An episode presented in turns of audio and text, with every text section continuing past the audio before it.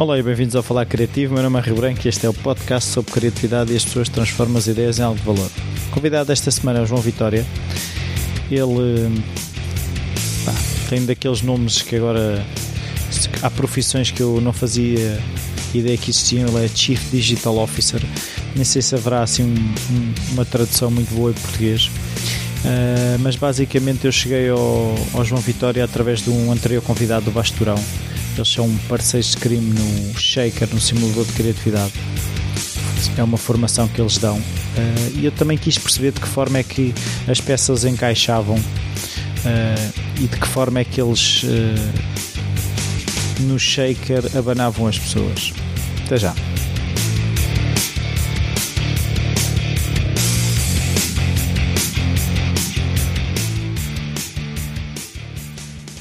Olá, João. Olá. Obrigado por esta oportunidade. Ah, obrigado eu pelo convite. Uh, a minha primeira pergunta é se na tua infância a criatividade estava presente, se havia artistas na família, hábitos culturais, um familiar em genhocas, esse tipo de coisas. Um, sim, a, a, minha irmã tem, tem uma veia artística grande, ela lembra desde miúda tudo que era artes manuais, desenho, era pianista, ainda hoje ela é decoradora de interiores, portanto, sim, tenho essa referência e mais pessoas da família. Sim, tenho vários um, familiares próximos um, que eram contadores de histórias. Okay, e eram uh, gente interessante, gente com piada e que tinha sempre um, uma, uma, forma muito própria de contar as histórias, às vezes muito afabulada uh, e um bocadinho distante da realidade, mas sim, existe, existe essa veia. Uh, e, e, sentes que de alguma forma aí foram plantadas sementes para aquilo que fazes hoje? Um, sim, eu diria que sim. Um, não, não só isso de, de, ter o convívio com, pronto, com, com familiares que tinham, uh, enfim, essa veia criativa, que na altura sabia o que era veia criativa, não é? Um, eu, eu, eu nasci e vivi até aos 10 anos nos Estados Unidos e felizmente um, tive acesso mais cedo a algumas coisas, depois apareceram em Portugal na, na década de, finais da década de 80, princípio da década de 90, portanto sempre tive muita coisa que me estimulasse a criatividade. Um, e felizmente também, no, depois na escola, cá em Portugal, no, no, no, ensino secundário, tive vários professores de português que perceberam que eu tinha muitas dificuldades com português, que aos 10 anos eu em português percebia quando os meus pais estavam a falar comigo e quando estavam a ralhar comigo. Sim. E era mais pelo tom e não tanto pelo conteúdo. Uh, mas felizmente eu tive professores que perceberam isso e perceberam que eu, uh, pronto, onde, onde tinha melhores resultados nas disciplinas de português, que era um problema conjugar verbos e, e enfim, e outras coisas, era na escrita e sempre me estimularam muito a escrever. Uh, e pronto, e depois veio-se veio a refletir no futuro na, na, minha vida profissional. Então, e como, ou seja, como é que. Uh, ou seja, se podes andar um bocadinho para trás e fazer quase o percurso entre a tua infância e aquilo que fazes hoje. Uh, qual é a tua formação? Como Sim. é que escolheste?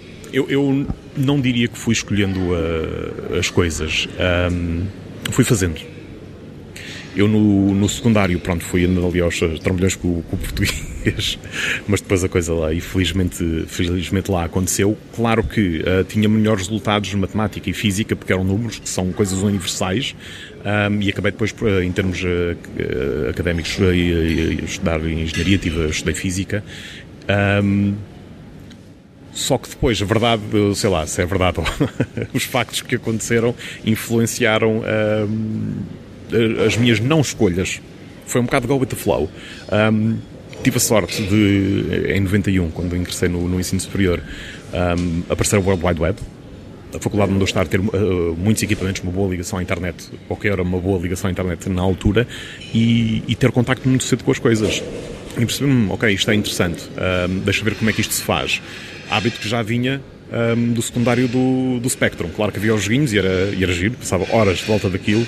Um, e, mas uh, também apareceram felizmente manuais de programação, na altura Código Máquina, Basic, e eu, hum, ok, deixa, deixa ver o que é isto. Nunca de um, diria de um ponto de vista muito técnico, mas deixa ver isto, são ferramentas, deixa ver o que é que isto faz, deixa ver para onde é que eu posso esticar isto. E depois as coisas foram acontecendo todas muito umas encadeadas na outra. Por chegar à comunicação, uh, foi engraçado que um, ali em 95, 96 dizia, pá, quero começar a trabalhar, quero começar a fazer coisas, já tinha, pronto, programava web e de repente aparece dois anúncios no Fórum Estudante na altura a pedirem um tradutor de inglês para português, porque eles tinham o licenciamento da, da .NET inglesa e eu, sim senhor, sei traduzir de inglês para português, e pediam um programador web no anúncio ao lado, na mesma página. Eu, ok, também sei fazer isto, vou mandar um currículo para cada um. E, e, isso foi, foi dos momentos mais bizarros, porque passado algum tempo não, não tinha resposta, eu andava frustrado e a pensar, hum, será que é isto o mercado de trabalho? Mandamos currículos e não acontece não, nada, isto vai ser uma desgraça. E chamam-me para uma entrevista no Grupo Fórum, na altura um, o Paulo Bastos, que hoje uh, apresenta o, o, o, Next, o NXT na, na TVI, de quem, com quem ainda mantenho amizade, chama-me lá, olha João, gostámos imenso, a mim gostava que gostávamos que viesses para cá. E eu, a meio da entrevista, que eu a fiz e disse, espera lá, vais-me desculpar. Mas eu venho para eu, eu, exatamente, eu mando um currículo para tradutor e outro para uh, programador. O que é que tu queres? Ah, não, quero que venhas trabalhar como jornalista. Eu, Oi? Espera lá. um, e, e, ele, enfim, gostou do currículo, tinha a facilidade da tradução e vinha muita coisa de Inglaterra, da, da feature publishing da, da .NET, tinha o conhecimento técnico, a Cybernet era a primeira uh, revista de internet cá em Portugal e muito obrigado, professores de português no secundário, que me estimularam muito a escrita. O Paulo dizia: um, epá, era uma carta de apresentação bem escrita, um currículo bem escrito, 100 euros. Isto para quem não falava português aos 10 claro. anos, um, não estava no programa, como deves imaginar. E, e, eu acho que isso foi, foi a entrada no, no mundo da comunicação e que, enfim, uh, o jornalismo, a televisão, uh, agora uh, a publicidade e o marketing. Um, derivam tudo daí. Mas é uma feliz coincidência, porque para, quando eu começo a mexer uh, em web, Sim. Básico eu, ou... eu, ou, o que quer que seja, eu ainda hoje já acho isto. Claro que passados 10 ou 15, 20 anos, muita gente diz estava-se mesmo a ver que a internet ia ser esta coisa que é hoje. Hum. É pá, não creio. Não, acho que se poderia imaginar que ia ser que a internet, a web especificamente, iria ser muita coisa, ser o que é hoje e a revolução cultural que as tecnologias de informação uh, são, um, acho difícil terem previsto isto. Portanto, eu sou aqui. Fruto, a minha carreira profissional é fruto de felizes coincidências e eu fui navegando essas felizes coincidências e fazendo projetos. E, e, nunca, e nunca, sentiste necessidade de um, quase ter um, um caminho para, ou seja, um local de chegada para traçar um caminho? Uh, muitas vezes, uh, quando nós uh, falam-nos de carreira, o que é que tu vais ser, o que é que tu vais fazer? Eh, honestamente, não. Honestamente, não. Eu gosto, gosto de fazer projetos, sejam eles quais, quais forem. Está aqui um desafio, bora, bora tentar resolver este problema para um cliente ou para, para quem quer que seja, não é? Um, e as coisas foram vão acontecendo, eu vou, sou naturalmente curioso, vou aprendendo outras coisas, vou descobrindo novos mundos e dizer, ok, eu, há aqui qualquer coisa que gostaria de acrescentar ao, à minha caixa de ferramentas, não é? Um, ah, isto abre aqui a oportunidade de fazer outro tipo de projetos, vamos experimentar. Um, enfim, uh, é, eu acho que hoje, em comunicação, é é difícil tratar um, traçar um caminho que não seja gostava de continuar em comunicação e, e trabalhar em coisas uh, inovadoras e logo se vê o que é que vai ser a comunicação daqui a 5 anos, porque não só a tecnologia, mas as pessoas estão a mudar cada vez mais rápido, não é? Sim, mas o normal é normalmente é uh, se eu quero ir para, por exemplo, marcenaria, eu tenho que aprender sobre madeira. Uh, Verdade. Um... Isso às vezes, eh, o que vou te dizer é que se às vezes não, não te paralisou, tipo, eu até gostava disto, mas Sim. sinto que não sei. A questão é que tu tens. Eu acho que hoje há tantas profissões que ninguém esperava que existissem há 5 anos atrás e se calhar daqui a dois há profissões que nunca imaginámos que ia. Que, que, quem é que diria há 7 ou 8 anos atrás que gestor de comunidades ou gestor de redes sociais ia ser um emprego a tempo inteiro? Claro. Não é? Um, claro que uh, profissões clássicas como, como o direito, como a medicina, terão ter que sempre ter aquela formação, não é? Um, a comunicação e a, e a, cultura, ao fim e ao cabo, não é? São coisas que vão acontecendo, as mudanças são orgânicas e nós temos até que nos adaptar a elas. Um... É, é, mais é a capacidade de, de, de, aprender, não é? Se no fundo será Sim. isso. E, e, e cada Está vez, disponível para cada mudar. vez é mais complicado. É, é muito difícil. Um, conseguirmos saber tudo sobre as, as, plataformas que estão ao nosso dispor hoje em termos de comunicação. Uh, o que era fazer um, um site no princípio dos anos 90 era uma coisa, hoje é um bicho muito mais complexo, uh, não só pela quantidade de tecnologias que nós temos, a largura de banda disponível é muito maior, portanto podemos meter muito mais conteúdos e conteúdos muito mais ricos, a multiplicidade de aparelhos com que as pessoas acedem à internet. Um, o nível de complexidade é, enfim, cresceu de forma exponencial e vai continuar. Cada vez vamos querer mais e melhor uh, nos nossos aparelhos e, uh, e na, na, informação e na qualidade da informação e diversidade a que temos acesso. Mas ao mesmo tempo é assim, não achas que se tornou mais fácil para quem não percebe nada ter um site? É que as, antigamente as primeiras pessoas tinham um site tinham que já perceber alguma coisa. Tinham que o fazer sozinhos. Pois é isso. Ou, ter um, ou conhecer, um, conhecer uma pessoa que, é. que o fizesse. Tenho um amigo que faz Sim, sites. Sim, conheço um tipo com ar estranho que faz sites. Sim, hoje é muito mais fácil. Um, aliás, hoje o site nem sei se é a coisa mais relevante. Tenho um Tumblr, ou tenho um WordPress, ou tenho, sei lá, Sim. tenho qualquer coisa. A presença, que acho que é isso que estamos aqui a discutir, é hoje ter uma presença online é, é algo que está absolutamente democratizado. Qualquer pessoa, de forma muito intuitiva, um, consegue ter essa presença. Nem que seja, eu por exemplo, gosto, gosto imenso do, do Tumblr. Criar uma conta e começar a meter lá links e vídeos e comentários e citações e nem precisa de escrever grandes textos sobre o que quer que seja. Basta ser uma coleção de links. Ok, já tenho um tema, já tenho uma presença, meto lá a minha fotografia, lá, eu sou este, eu gosto deste tema, olha aqui a informação sobre este tema. Portanto, isso sim, completamente fácil. Agora, na indústria da comunicação, uma marca, uma instituição estar aí já estamos a falar de uma coisa mais complexa. Não é, olha, abre um Tumblr, uh, abre um canal de YouTube e vamos para lá. Não. Uh, e aqui é preciso também depois ter-se treino em, nas disciplinas clássicas da comunicação. É preciso perceber quem, quem é que nós somos, quais é que são os nossos valores, como é que nós comunicamos, qual é que é o nosso público. Enfim, é, aí torna-se complexo. E em termos de solução tecnológica não é... Um, olha, faz um site. Não. Um, isso é a mesma coisa que chegaram a dizer, olha, quero um carro. E pode ser um Fiat 500 ou um Ferrari. Sim. Hoje um site pode ser Muita coisa. Muita coisa. Sim. Mas, uh, ao mesmo tempo, aquilo que eu percebo é as marcas uh, tiveram que mudar um bocadinho a maneira como se comportam. Uh, quase que as marcas querem ser o utilizador comum, querem ser o one of the guys. Um bocadinho. Um, repara, durante anos as marcas comunicaram.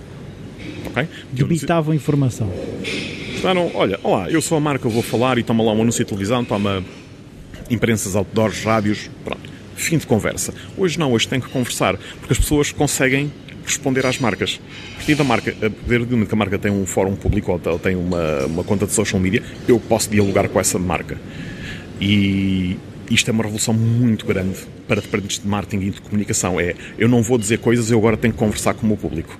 Uh, e às vezes sim é preciso encontrar essas formas de comunicação de ser, como dizes, uh, one of the guys e, uh, e, enfim, conseguir entrar numa comunidade e ser uma, uma das referências, ser uma voz ativa e conseguir conversar com as pessoas. Mas a mudança é de dizer para falar. Para conversar, desculpa. Pois. E isso é uma mudança de paradigma muito, muito grande para pois, as marcas. Mas as marcas, ao mesmo tempo, também têm que. É, é, aquilo que eu, que eu acho é, é. Há quase uma dicotomia entre ser a referência, ou seja, as pessoas vão atrás de mim e estar a ouvir o que as pessoas estão a dizer. Uh, de que forma é que uma grande marca consegue gerir isso, por exemplo? Tem que andar à escuta. Um, e claro que isso implica muito trabalho, porque as pessoas falam numa série de sítios, mas pelo menos tem uma vantagem, que agora sabemos onde é que elas falam. Quando antes falavam Sim. na rua e nós não tínhamos onde o que é que elas dizem. Né? Exatamente. Epá, o word of mouth, eh, obviamente, é um grande, é um dos melhores meios de comunicação. Uma das grandes vantagens é que o word of mouth agora é num fórum em que eu também tenho acesso, não é só as pessoas em casa, os seus amigos ou no seu local de trabalho comentam, olha, marca X ou Y é inacreditável, tens que mesmo comprar este produto. Hoje as pessoas fazem isto uh, num, num blog, no Facebook, no chat. E aí as marcas conseguem escutar. Claro que é preciso saber conversar, é preciso saber entrar nessa conversa. Um, tem os seus perigos, Veja-se casos de algumas marcas recentemente que tiveram alguns dissabores em termos de redes sociais, mas apresenta grandes oportunidades. Eu cada vez sei mais sobre o meu consumidor ou sobre o público-alvo para quem eu quero comunicar. As marcas hoje têm acesso a um nível de informação sem precedentes e cada vez mais hum, vai ser mais rica essa informação. Sim, mas ao mesmo tempo, pois, é assim, é, isto parece, parece que se fala sempre a mesma coisa, mas a Apple não, não houve ou não ouvia, pelo menos o Steve Jobs é vocês precisam de um iPod, vocês precisam de um iPhone. E, e, no entanto, é, é, uma empresa que tem, é, tem as, as, ações mais altas na bolsa. Ou seja, Sim. de que forma é que a marca tem que ouvir, mas também aquilo que eu estava a dizer, ser um trendsetter, um estabelecer, estabelecer modas. Bom, ou tendências. Estás, estás, estás a abrir aí um, todo um tema que eu, que eu normalmente evito falar, que é falar de, da Apple ou, ou, entrar na discussão da Apple versus uh, Google. E evito entrar nessa conversa porque eu acho que se tornou um, altamente irracional é pior do que discutir eh, Sporting, Benfica e Porto. Sim. Ok? Uh, as pessoas estão completamente irracionais nessa discussão, não gosto de entrar nela. Eu, eu uh, utilizo um bocado de tudo por uma questão profissional, tenho que saber o que é que existe no mercado, o que é que os consumidores vão utilizar. Obviamente tenho a minha preferência pessoal e nunca a escondi. Eu utilizo o portátil, o meu tablet, o meu telefone, são todos, todos da Apple. Gosto muito. Os outros têm coisas boas também? Verdade. Eu gosto mais daquelas. Calhou. Isto é comentário suficiente para gerar já uma discussão inacreditável um, sobre o valor da Apple. Um, de facto, dizes uma coisa muito interessante, que é... Um, a Apple chegou ao mercado e disse: Ah, vocês agora precisam de um iPod. Ah, vocês agora precisam de um iPhone. Ah, vocês agora precisam de um tablet. Agora vem com, com os relógios. Um, e vejo muitos comentários: Ah, mas uh, os telefones Android já fazem isto há não sei quanto tempo. Verdade. O facto das coisas existirem e estarem disponíveis é uma questão. Delas serem relevantes e nós as utilizarmos são outras. Ok. Ok? Muita gente falou agora a Apple finalmente tem NFC em alguns dos seus produtos. Ah, mas o meu telefone Android já tem NFC há não sei quanto tempo. Boa. Quantas vezes usaste? Ok? E eu acho que isto é uma das grandes coisas da Apple. Eu acho que eles conseguem perceber o mercado, ou melhor, há uns anos atrás eles percebiam muito bem o mercado e perceber há aqui uma necessidade e eu vou endereçar esta necessidade antes de vocês sequer pensarem que a têm. Veja-se. Um, o smartphone. Ok? Criaram aqui uma trend e de repente toda a gente lança smartphones porque o iPhone era a coisa mais inacreditável à face da Terra. Depois fizeram isso com o tablet. Já tinha havido tablet antes? Sim. Não o apresentaram, se calhar, foi da melhor forma ao mercado e o mercado não percebeu. Voltando um bocado atrás nos produtos da Apple e o iPod, para mim o grande twist disso, e é um dos pontos às vezes mais difíceis de fazer perceber as pessoas nas discussões, é a forma como foi comunicado o iPod 4, já não lembro se era 4, se era 5, 5 mil canções no teu bolso. Sim. O mass market percebe isto. 32 GB de leitor MP3, não sei, a maior parte do mass market olha e diz: desculpa. Isso é conversa de nerd, não é? Giga e, e, MP3 e isso, isso é o quê? Eles não reinventaram a roda com o iPod. Eles conseguiram foi humanizar o produto. Sim. Ok? São, foram muito inteligentes nisso. Agora a questão do, do, do, smartwatch. Eu já sei que toda a gente que ouvir isto e que me conhece e que fala comigo vai me insultar fortemente sobre esta opinião, mas a Apple acabou de fazer um favor a toda a indústria. Minha opinião, obviamente. Foi, foi lançar um smartphone, validou os, smart, os smartwatches. Smart validou os smartwatches toda a gente, porque já toda a gente tinha smartwatches. Não estavam a ser um sucesso. A Apple lançou, ah, o mundo prestou atenção. Portanto, eles sabem qualquer coisa sobre as pessoas que as outras marcas não estão a saber tão cedo têm as maiores revoluções tecnológicas neste momento? Não. Inclusive acho que estão a ficar para trás em algumas coisas. A questão é, eles fazem este, uh, esta escuta de mercado, fazem muitíssimo bem. E são os trendsetters neste momento. Ainda são. Os trendsetters neste momento um, eh, correm alguns perigos, obviamente, porque o mercado maturou, mas um, eh, continuam a estar na linha da frente. E por isso é que tem a capitalização bolsista que tem. E por isso é que cada vez que eles têm um evento, o mundo para para ouvir o que é que eles vão dizer? O que é que eles vão dizer? Pois, mas era, era aí que eu queria chegar. É, até que ponto é que as marcas não estão a fazer-se um desfavor quando se põem a ouvir tanto? Eu, eu passo a explicar, porque o, o Henry Ford disse: hum, se eu perguntasse às pessoas o que é que elas queriam, não era um carro, era cavalos mais rápidos. É, e, e estás a, mas estás a perceber o que é que. Ou seja, o risco de, para as marcas de ouvir demais e de pararem naquilo que as pessoas lhe dizem um, eu acho que o risco é de continuarem a pensar sempre da mesma forma. Ok? Um, eu acho que hoje temos que saber pensar da forma que sempre pensámos e depois pensar de uma forma não convencional e pôr em questão tudo. E se eu estiver errado? E se o mundo tiver mudado? E se as pessoas tiverem mudado? Se calhar isto já não é relevante. Essa do Henry Ford. O, Steve Jobs, se não me engano, também uh, utilizava muito essa, essa citação do, do Henry Ford. Um, muitas vezes tens que dizer ao mercado o que é que eles querem. Olá, mercado isto é o que vocês querem. Sim. Ok? Cavalos mais rápidos, não há cavalos mais rápidos. Ok, então. De que forma é que eu posso responder a cavalos mais rápidos? De que... aí é que está. De que forma é que eu posso responder à necessidade que existe debaixo Debaixo dessa do- afirmação do mercado? Quer cavalos mais rápidos. Não querem cavalos mais rápidos. Querem dar mais depressa. E a seguir vão querer mais conforto. É preciso descascar aqui as camadas de cima e perceber onde é que está a necessidade. Porque por mais tecnologia que, que avance e que mude e que hábitos culturais mudem, pessoas continuam a ser pessoas e continuam a ter necessidades que têm que ser endereçadas. E os mercados cada vez mais, os mercados, as indústrias produtoras, cada vez mais têm que estar atentos a quais são as necessidades das pessoas e percebê-las muito bem. Acabámos de falar de uma série de produtos que não existiam há 10 anos atrás. Sim. Isto é de saber entender o que é que as pessoas efetivamente querem. Sim, o próprio Facebook, é assim, a necessidade de partilhar histórias ou de, do que é que se passou no dia a dia já existia. O, o Facebook, por exemplo, é só mais uma ferramenta, né? é um bocado isso. Ainda hoje estava, estava, estava é curioso teres falado nisso. Vi de relance um artigo do, do as 10 citações mais famosas do, do Mark Zuckerberg. E uma delas era qualquer coisa do género de a teoria é não é o que é que eu quero saber ou posso saber sobre as pessoas, é o que é que as pessoas querem dizer sobre elas. E o sucesso do Facebook é exatamente É isso. isso. As pessoas querem falar. As Falar pessoas querem delas. comunicar. Querem falar delas, querem mostrar. Olha que espetacular que é o meu almoço de salmão eh, com, com salada e eu como coisas extraordinariamente saudáveis. Olha, estou de férias no outro lado do planeta. A minha vida é incrível. E o truque foi todo este: é perceber o que é que as pessoas querem dizer, como é que as pessoas se querem exprimir. E boa parte do sucesso do Facebook é exatamente esse.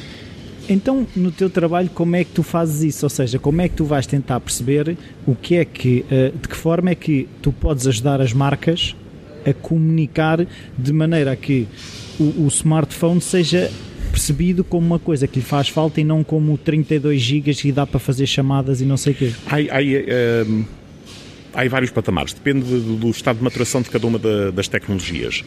Ahm, eu lembro um, um ex-colega, o Armando Alves, da, da Full Six, de uma vez estávamos a conversar, ele dizer: "Epá, o tempo que eu demorei a evangelizar uma marca para ir para o Facebook. O que custa é os primeiros chegarem lá, porque depois toda a gente olha e diz: Epá, o meu vizinho, nem que seja porque o meu vizinho está lá, eu também tenho que estar. Sim. Ok? Ahm, o primeiro, e dada a dimensão do nosso mercado, é quando é que há retorno. Ok? As coisas custam dinheiro. Custam mesmo, mais ou menos o mesmo dinheiro fazer uma aplicação de smartphone em Portugal ou nos Estados Unidos. A diferença é que eu faço nos Estados Unidos, com, com aquele preço vou atingir um mercado muito superior ao português. Pronto. E o, o esforço que as marcas têm que fazer cá em Portugal para estarem presentes em- nas chamadas novidades, ahm, às vezes não é razoável. Claro que nem tudo é quanta, quantos mais hambúrgueres é que eu vou vender. O retorno poderá ser. Eu posso mandar aqui um press release a dizer eu sou o primeiro do mercado a ter uma aplicação. Ok? Portanto, é preciso também perceber que valor é que isto tem para as marcas. E chegar a um- ao ponto de equilíbrio de que o dinheiro que o cliente vai investir versus o resultado que vai, vai ter, seja qual for, seja em vendas, seja visibilidade, ah, seja o que for, tem que ser equilibrado. E esse é que é o grande problema aqui do mercado. Compete-nos, a nós na indústria, perceber como é que está o mercado, perceber qual é o estado de utilização das tecnologias, não só em termos de volume, mas quem é que são as pessoas, como é que estão a utilizar e dizer, cliente, isto é o que está a acontecer, esta é a realidade. Sim, smart, eu lembro-me quando, quando apareceu a questão da- das apps. Smartphone devem fazer apps? Sim, mas a realidade é que há este parque de smartphones em Portugal e são nestes segmentos. Pois isso é pequeno e eu não comunico desses segmentos, então não é pertinente estares. Portanto, claro que depois nós queremos é fazer coisas eh, interessantes e novas e que o nosso trabalho seja sempre eh, inovador e andar à frente da, da nossa concorrência. Mas eh, isto tem que ser regrado com alguma responsabilidade.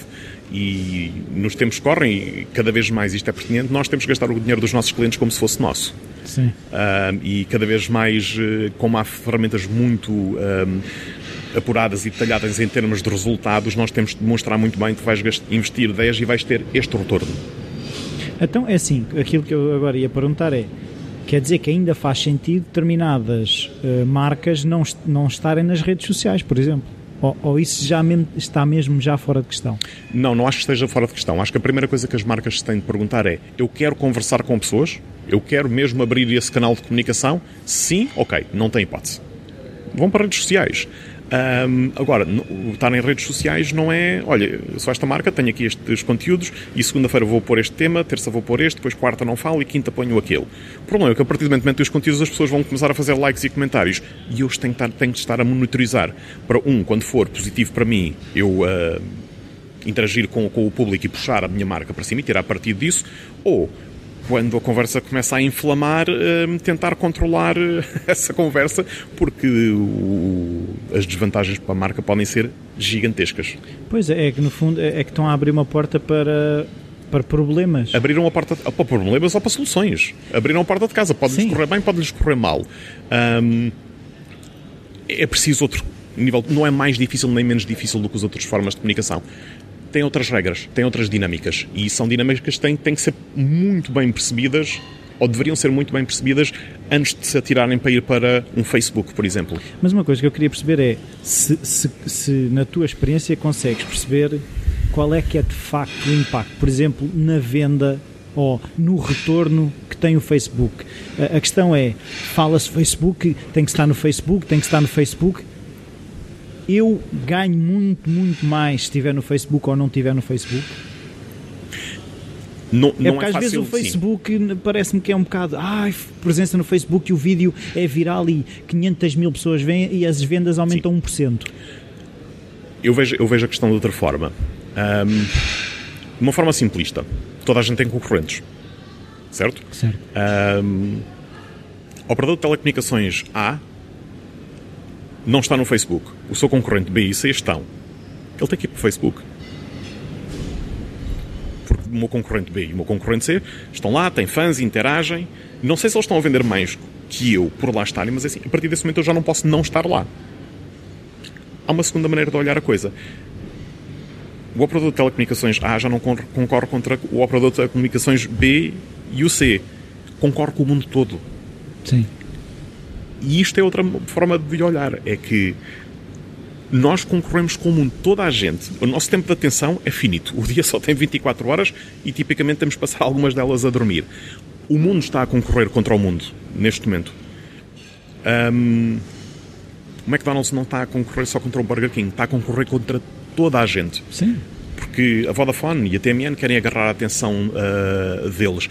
Os canais de televisão querem agarrar a atenção da, As das bandas pessoas. de música, As bandas de música, a indústria do cinema, os chupa-chupas, toda a gente quer agarrar a atenção das pessoas. Portanto, eu se não tiver onde as pessoas estão e que estão nas plataformas digitais, eu já estou a perder, porque o tempo de atenção delas está a ser agarrado por outras indústrias e pelos meus concorrentes e por outras indústrias.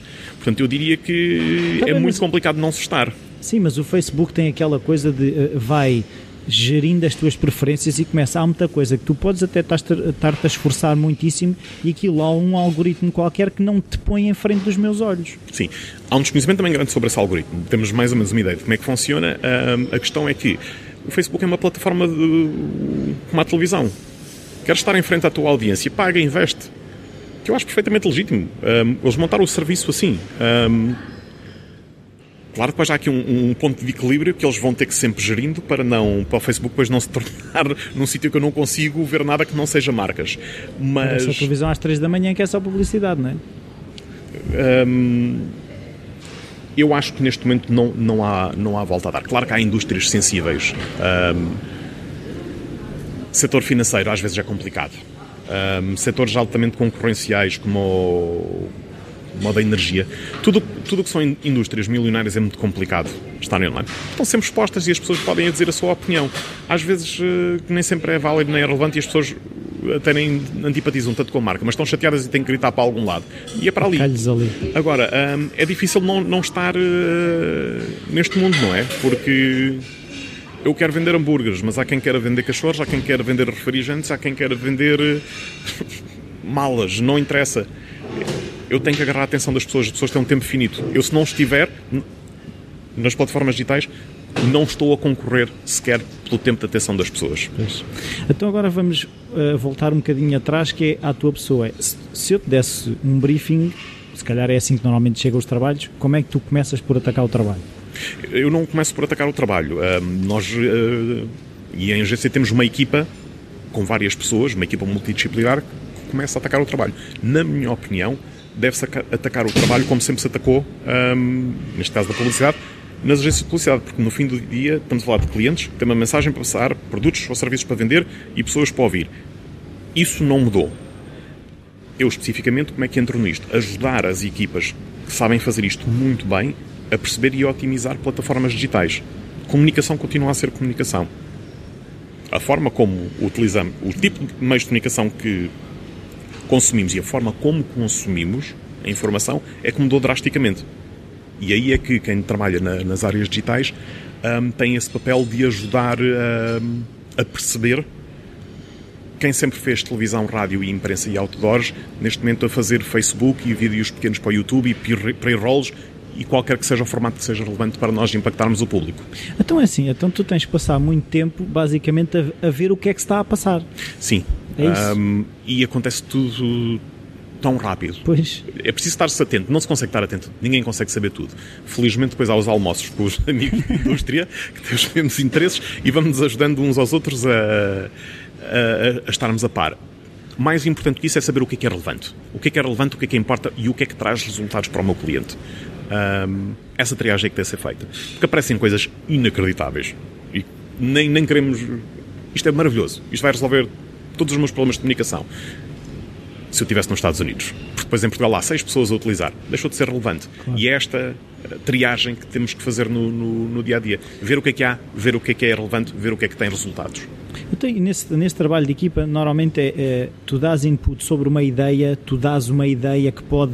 Ou seja, como é que, como é que tu te encaixas na equipa? Como é que tu usas a, tua criatividade para ajudar? Depende, depende muito do, do, do briefing nunca, eu acho que nunca na vida vou conseguir ser um, um, um criativo de publicidade tradicional.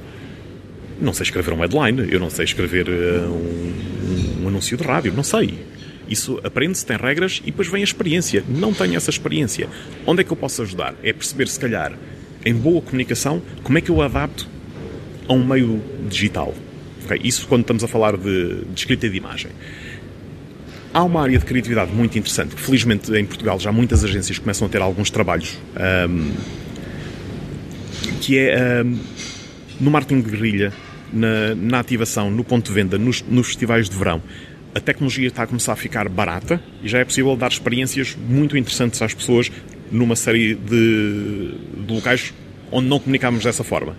Um, e aí sim pode entrar a criatividade na área tecnológica. É perceber, ok, existe esta coisa com fios e chips e componentes lá dentro que eu posso utilizar de outra maneira para este fim. Posso, um, aí sim entra, entra a, a, vertente criativa, que é, ok, eu tenho uma loja e eu gostava de ter aqui um touchscreen que, que as pessoas utilizassem, que fosse giro. O problema é que usar um, iPad já não é novidade para ninguém.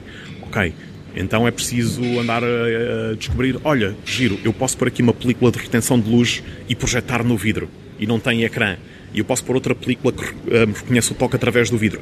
Fantástico. Transformei um vidro, uma montra, num touchscreen.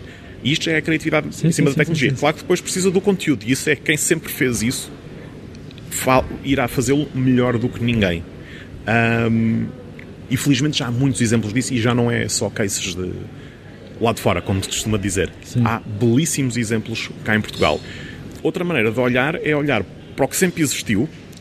Um, e perceber como é que eu posso adaptar isto a uma utilização tecnológica. E eu irei sempre usar como referência um, o QR Code Pedras de Calçada da Partners.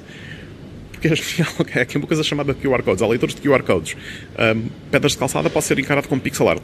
Bora fazer um QR Code na pedra de calçada. E agora aqui a fronteira bate-se. o que é, que é tecnologia e o que é que não é tecnologia.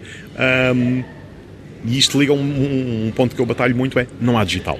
Há comunicação o digital não é um subset neste momento. Faz parte é da nossa ferramenta? cultura, faz parte do nosso dia a dia.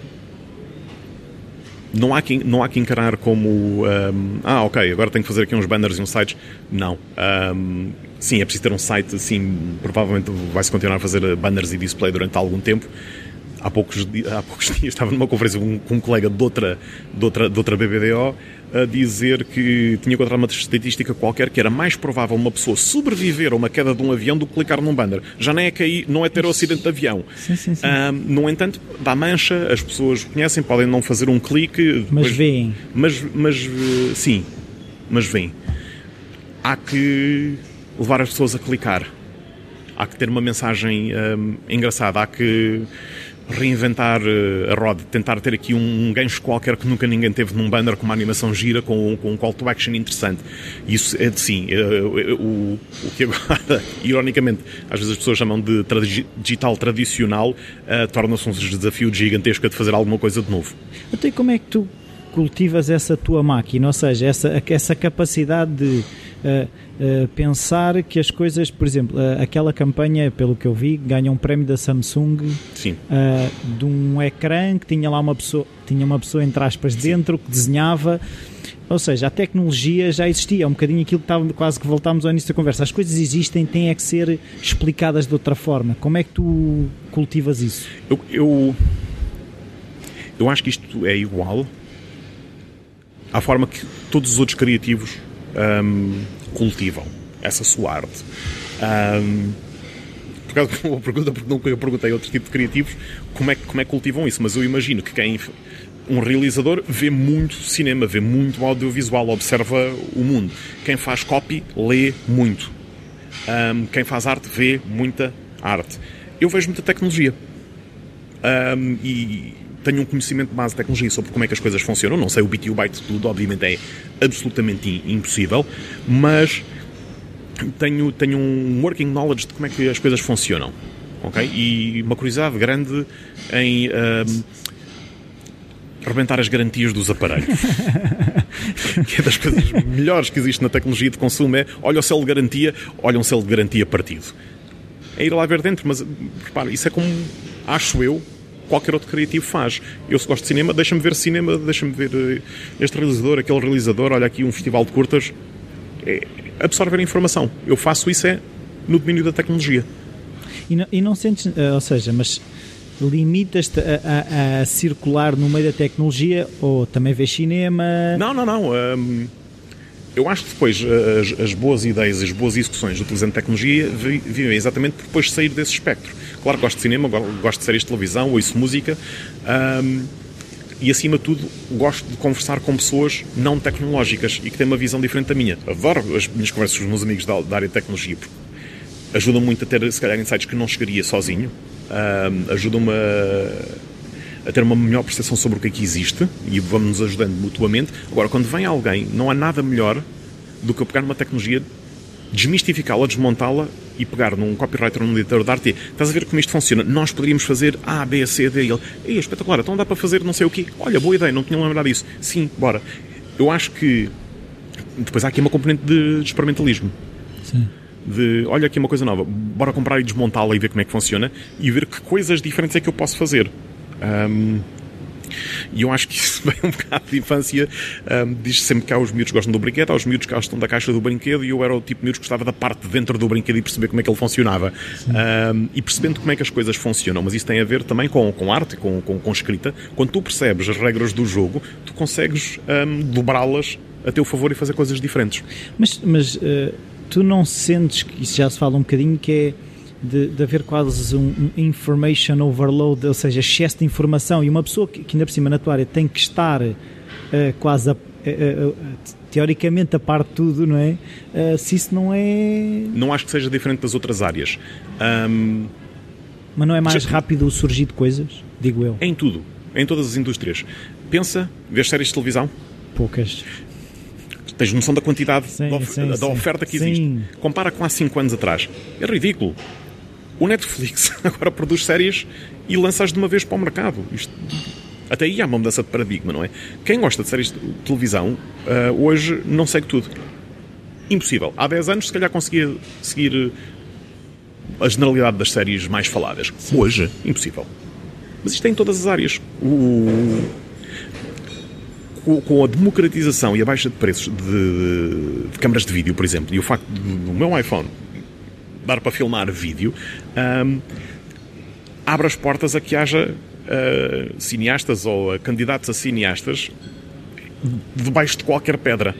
Sim. A quantidade de audiovisual que se está a produzir hoje em dia, basta ir ao YouTube, obviamente coisas uh, com diferentes graus de qualidade, é incrível. Portanto, até mesmo quem, quem trabalha no domínio do audiovisual, é impossível seguir tudo. Sim. Portanto, eu, eu, tenho- eu acho que a minha dificuldade é tão grande como a das outras pessoas. Ahm, tem a sua especificidade, como com qualquer outra atividade. Então, eu agora queria que, se fosse possível, que me explicasse um bocadinho ah, aquilo que tu fazes com o Vasco Durão, o shaker, o que é que é um shaker e de que forma é que se ajuda aos outros a estimular a criatividade que eles têm ou que podem vir a ter. Sim. Ahm, o Shaker, o Shaker tem, tem uma história tem uma história engraçada. Eu e o Vasco conhecemos-nos ahm, pai, três meses antes de começarmos com o Shaker. Nós fomos ambos ah, oradores numa conferência da, da Edit, para aqui uns dois anos atrás, e alguém disse: "Epá, vocês deviam se conhecer e, e fazer qualquer coisa juntos. Porque ele trabalha no branding, é muito criativo também, ahm, é estratega, e eu trabalho na tecnologia e também criativo. E ah, pá, vocês podem dar uma formação de criatividade pareceu-me um enorme disparate eu ir dar uma formação de criatividade. Pareceu uma coisa mais absurda que eu tinha ouvido na minha vida. Ahm, no entanto, com, com, com terem feito essa recomendação, epá, e é com o Vasco, tu e o Vasco vão se dar muito bem, e felizmente veio-se a verificar. ahm, eu disse, ok, bora, Bora bora, falar e bora ver. E começámos a discutir eh, os nossos processos. Como é que é o meu processo? Como é que é o processo do Vasco? E a criatividade é uma coisa que se cultiva, na minha opinião. Ok? Há que exercitar. Ahm, e essencialmente, o Shaker, nós fomos colecionando os exercícios e exemplos que nós fomos vendo ao longo das nossas vidas, buscar os mais relevantes e os mais aplicáveis aos dias de hoje e pôr pessoas em situação de tens este problema, toma este modelo de resolver as coisas e vamos fazer. E eu e o Vasco somos muito uh, parecidos nisso que é vamos fazer. Ah, eu nunca fiz isto. Boa, vamos fazer. Um, um deles, e um, que é recorrente, é o pitch da, o template pitch da Pixar. A Pixar, viemos a descobrir já nos milhões de livros que vamos lendo e que vamos, uh, vamos uh, trocando e referências que vamos trocando, descobrimos que a Pixar tem um guião standard. Era uma vez espaço, que por sua vez espaço. Por causa disso, espaço. Por causa disso, espaço, até que um dia, espaço, fim. E internamente, reza a história na Pixar, ou se consegue contar hum, a história neste template, ou nem sequer vão olhar para o teu guião. E eles são uma máquina de fazer sucessos. E supostamente E são criativos. e são criativos. Ahm, e nós costumamos depois dar o exemplo do Nemo. Era uma vez um peixe que, por causa de. não é? E tu começas a olhar para todas as obras deles e de facto cabe naquele template. E o único que não cabe foi um. um- pronto, um projeto que teve um sucesso ah, não ao nível dos outros, que foi o Incredibles. E de facto não cabe tão bem naquela matriz. E quando começamos a acabar, e hoje eu acesso a informação é incrível, e. ah, até há uns meses atrás, quando a Amazon decidiu não voltar a ter portas acima de 20, livros, 20 libras, ahm, todas as semanas eu o Vasco, ele mandava livros, ele mandava livros, trocávamos internet e troca links e ver referências. Há tanta coisa por aí fora. Tanta coisa. O que nós fizemos foi ahm, uma grande coleção de modelos, criámos os exercícios e vamos lá com a nossa experiência, cada um na, na sua área muito específica, e vamos lá como amigos que já been there, done that, bora lá fazer coisas, não tenham medo. Estamos aqui num ambiente fechado e seguro, não, não estás a ter, eh, um, não estás a ser analisado pelos teus amigos, hum, essa ideia é má, essa ideia é boa. Não, vam- vamos fazer. E depois é engraçado que cada aluno encontra dentro da, da coleção de templates ou de ferramentas ou metodologias, como queremos chamar, que nós damos, dizem, olha, eu gosto muito do pitch da Pixar. É para aquele exercício do elevator pitch foi eh, muito bom. Olha, gostei foi do projeto final eh, em que tivemos uma tarde inteira para resolver como é que vamos vender eh, Lisboa como destino de fim de semana a monges tibetanos. Um, e o Shaker é, é muito isto, é muito experimentar, é não ter medo. É, estão aqui ferramentas, não há computadores no, no, no Shaker, há cartolina e marcadores e cola e massa e vamos fazer, larguem lá o computador. Um bocado de design thinking, não? Sim, muito, muito à base de design thinking. E não ter medo. Então, e, tu, e- tu já não tens medo quando trabalhas? Muito. Então não tenho medo. Eu, se não tiver medo, há aí um problema qualquer. Porque, repara uma coisa, eu não. Eu... É que estás a dormir no lugar do condutor, é isso? Não é questão de dormir no lugar do condutor, eu tenho que apresentar resultados, não é só fazer uma ideia incrível. Nós podemos ter a melhor ideia do mundo, se a seguir isto não vender produto do meu cliente, nós temos um problema muito grande. Ahm, portanto, essa pressão existe, sim, claro que tenho medo, mas não, mas não deixo de tentar e de fazer. Pois. Agora, tem é, temos é aqui na, na indústria ah, uma responsabilidade diferente. Não é só ser inacreditável. Nós temos métricas, nós temos que apresentar resultados.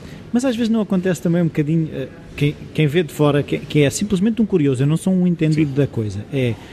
Também não se fazem coisas para ganhar prémios. É que às tantas, aquilo que vende e aquilo que ganha prémios não é a mesma coisa. Mas ganhar prémios pode ser um objetivo. À partida. Para, para, repara, para uma marca ser anunciante do ano, ou um trabalho feito para essa marca ter ganho um Grand Prix, isto é um resultado. Importa é perceber se o cliente valoriza isso ou não. Ah, ok. não é? Eu não, não tenho nada contra o trabalhar-se para o, para o prémio. Se o objetivo é esse, que se faça e que se faça bem. Portanto, não, não o condeno. Isso dá visibilidade. E o cliente, posso querer awareness. Eu quero ser percepcionado como o anunciante mais incrível deste país e deste mundo e do outro. Ok, um objetivo. Quem sou? Eu preciso de saber quais é são as regras do jogo. Se os objetivos são esses, vamos lá. Se os objetivos são outros, vamos encontrar soluções para atingir esses objetivos. E sentes-te mais pressionado num ou no outro? Ou é igual? Ou É diferente. Eu não me sinto. de- É, é um misto de pressão e. e de, de excitação, de deixa ver o que é que está, deixa ver o que é que nós conseguimos fazer. Ahm, e felizmente encontro-me num, num, ambiente. Há ideias inacreditáveis e belíssimas execuções. Eu acho que ahm, deve ser a melhor altura enquanto se está a resolver qualquer coisa. Eu não, não, processo, não participo tanto no processo criativo, tenho outro tipo de responsabilidades, mas vou acompanhando os projetos e quando posso ah, dou, dou, dou a minha ajuda. Mas a altura mais engraçada é encontrar uma solução. É um desafio tão grande e é tão estimulante. Ah, e quando se chega ao resultado e o cliente gosta e depois vai para o ar e depois atinge os seus objetivos, sejam os prémios ou não sejam os prémios, é extraordinariamente grat- gratificante. Mas é ah, andar sempre na corda bamba. Será que isto vai funcionar? Será que não vai? Então, da tua experiência, tanto de criativo como eh, formador no Shaker, que, formação em criatividade, eh, não há fórmulas para a criatividade, mas há espaços onde ela pode acontecer. É quase isso? É um bocadinho.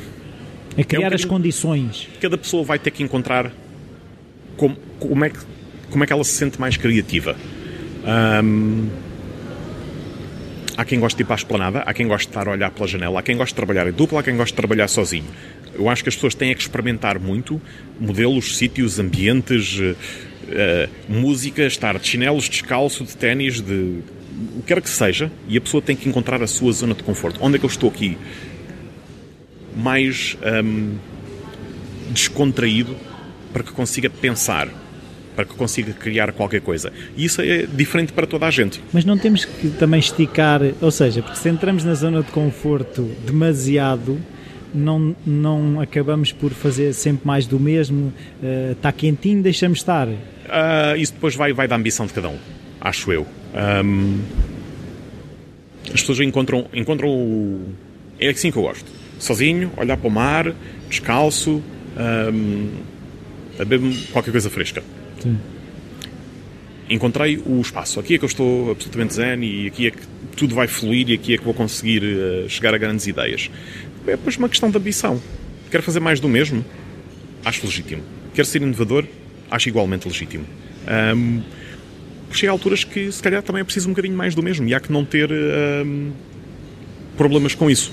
Sim. É uma opção. inventar a roda. É uma opção de cada um, respeito. Desde que o resultado final seja bom Sim. e que atinja os objetivos, sejam eles quais forem, respeito uma outra postura.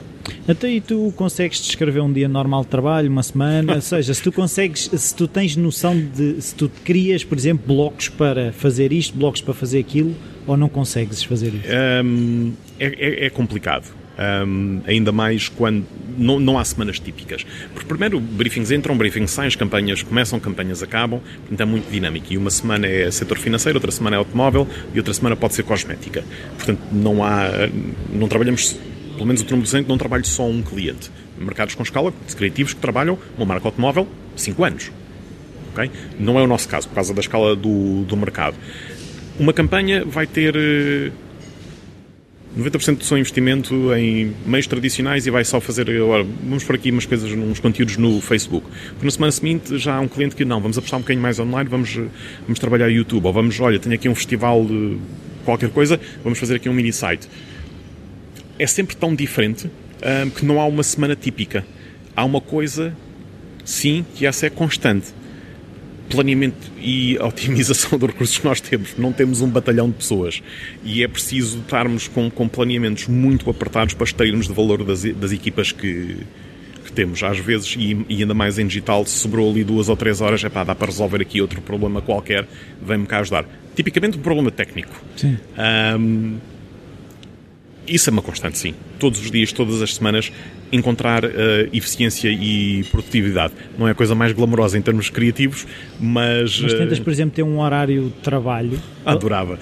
Tenho mais ou menos. Na verdade, tenho, tenho mais ou menos. Mas uh, quando aparece um, um concurso muito importante, epá, lá se vai uma noite, lá se vai um fim de semana, um, porque tem que ser, porque o, o que está em jogo é tão importante e tão interessante para nós que, ok, vai-se vai menos uma noite a casa ou menos um fim de semana em que, em vez de estarmos na, na praia, estamos a trabalhar. Uh, mas tipicamente fazemos-lo com, com grande gosto, porque de facto é uma indústria fascinante. Ou seja, não, não é a custo, não é a obrigação, é isso?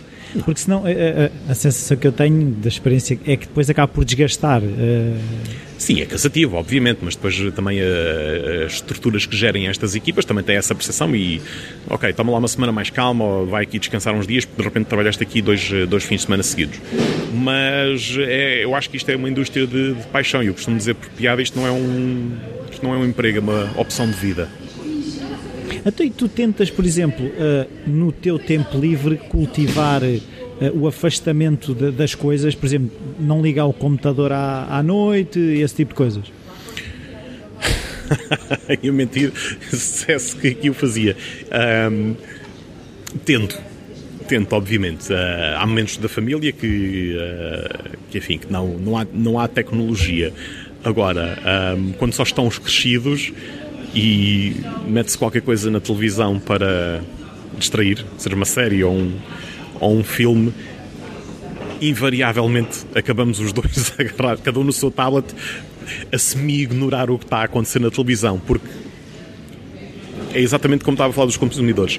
Há tanta informação e tanta coisa interessante para descobrir e temos tantos tão, interesses tão diversificados que vamos aproveitar tudo. E estou com um olho na televisão, estou com um olho no tablet, mas o computador está ali a fazer outra coisa qualquer. Entretanto, apareceu uma, uma mensagem no, no, no smartphone.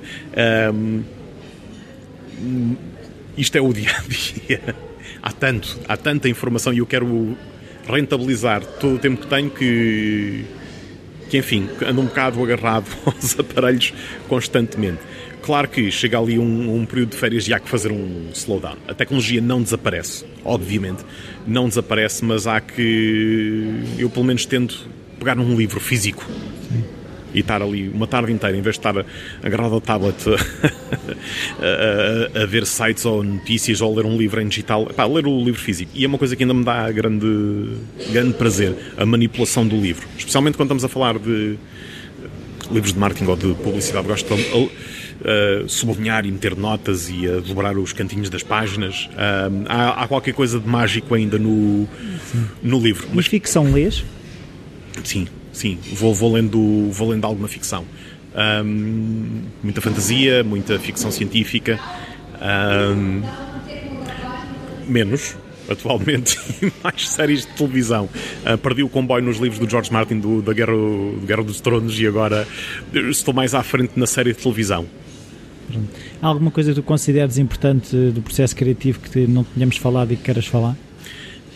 Um, acho que é, é, é, experimentar, é não ter medo. Um, e não é só dentro da, da, da, nossa profissão. Aprendi imenso no último ano porque uh, saí de uma agência digital para ir trabalhar para uma agência tradicional. Um, foi, foi, foi uma mudança muito, muito positiva porque de repente estou a trabalhar com pessoas que não têm nada a ver com o meu perfil e que olham para as coisas que eu faço e não percebo nada disso. Anda cá, explica-me. Eu, boa, mas eu também não percebo nada daquilo que tu fazes, então explica-me. Um, e é um crescimento grande nós sairmos de. não falarmos só com pessoas que falam a mesma linguagem que nós. Sim. Tá, muito obrigado. João. Ora, obrigado. Até à próxima. Bem-vindos de volta. É, mais uma vez, isto parece quase uma cassete. Espero que tenham gostado. É, se gostaram, enviem-me um e-mail para o rui.falacreativo.com.